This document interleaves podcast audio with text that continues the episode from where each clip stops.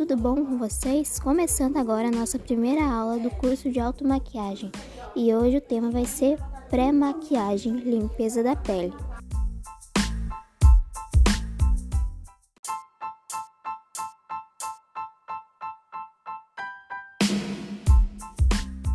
Bom, gente, limpeza e hidratação da pele é muito importante para uma pele saudável, principalmente na hora de aplicar aquele rebocão, né? O famoso rebocão das blogueirinhas. Tem que sempre hidratar bem a pele antes. Vamos começar então.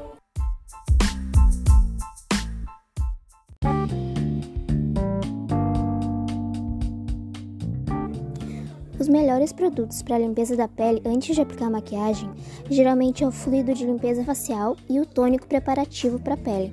Mas quem não tem, geralmente passa água micelar para tirar aquele restinho de maquiagem e um hidratante para a pele, né, para o rosto. Bom, logo depois de limpar e hidratar a pele, vem a aplicação do primer, né? Que ele deixa a pele impecável o dia todo e ajuda a fixar a maquiagem. Bem importante a escolha do tom do primer para que combine com a sua pele. Se ficar com alguma dúvida, vai na loja, pesquise e experimente os produtos na sua pele antes de levar. Geralmente as atendentes te ajudam na escolha do primer de acordo com sua pele. Logo depois da aplicação do primer, muita gente gosta de aplicar o primer para poros dilatados, né? Que é para quem tem aqueles poros assim que ficam mais à vista, mas é só para quem quer ter uma cobertura maior, né? Geralmente quando a maquiagem pro dia a dia não tem necessidade. Tem gente ainda que opta por aplicar um primer nos lábios também, que ele ajuda a disfarçar as linhas de expressão nos lábios, mas isso varia de cada pessoa. Agora vamos para a correção da pele. Logo depois de limpar a pele, hidratar bem e aplicar o primer, a gente vai aplicar o corretivo, né? O corretivo tem de várias cores. O verde ajuda muito nas manchas vermelhas, como acne e espinhas. O aplicativo tem o corretivo tem várias cores, cada cor serve para uma coisa, mas isso vai ser num outro episódio que eu vou explicar para que cada cor de corretivo serve. Logo depois de aplicar o corretivo verde para quem quer cobrir as acnes e as espinhas, a gente aplica o corretivo normal, com pincel de base para fazer na camada leve, quase em toda a pele debaixo das olheiras. Pode ser também corretivo líquido ou cremoso, tá? Continuando com a correção da pele, então, logo depois da gente aplicar o corretivo, a gente vai aplicar a base. Muito importante na hora de comprar a sua base, comprar ela de cobertura média ou alta e escolher bem o tom da pele. Na aplicação da base, você tem que ter paciência, escolher o pincel certo e espalhar bem sem pressa. Logo depois, então, de aplicar a base, a gente vai seguir com a aplicação do pó. O pó também de sua escolha. Tem gente que gosta mais do pó translúcido e tem gente que gosta mais do pó compacto. Mas muito importante ver cor e o tom do pó.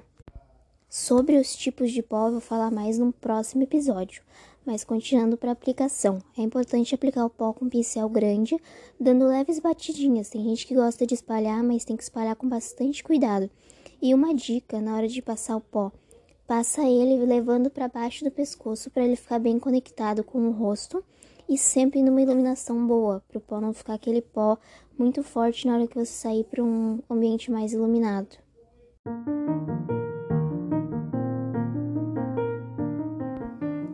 Agora vamos para a aplicação do contorno.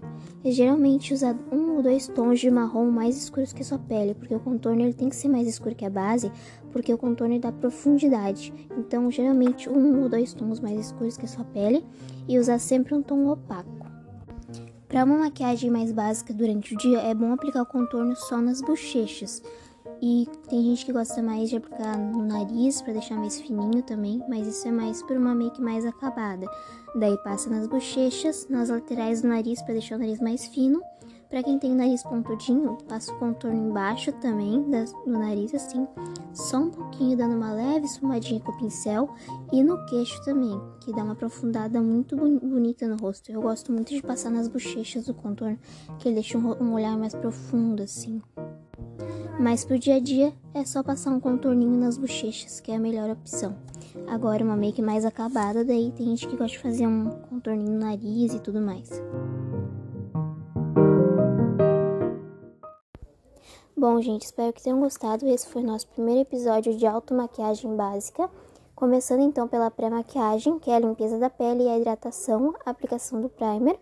e a correção da pele, que é aplicando o corretivo, a aplicação da base aplicando o pó translúcido compacto e para finalizar o corretivo. Na próxima aula eu vou explicar mais sobre os produtos usados para pele e como cada um deve ser usado.